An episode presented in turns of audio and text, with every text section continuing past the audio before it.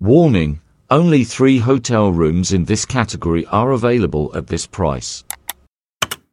47 other people are looking at this item. This offer is still valid for 3 hours, 34 minutes and 12 seconds. Sign up for a 70% discount on your first order. Have you ever struggled to resist the offers or directions of a website? Who hasn't casually clicked on the big green I agree button instead of the little grey links below? And who doesn't lose their patience unsubscribing from a website when all it took was one click to try for free?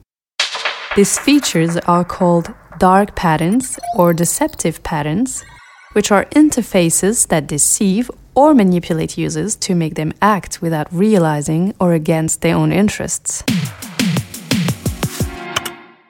There's really nothing sustainable about tricking users. Fair patterns are interfaces that empower users to make their own informed and free choices. Amurabi presents Fighting Dark Patterns. Regain your free will online.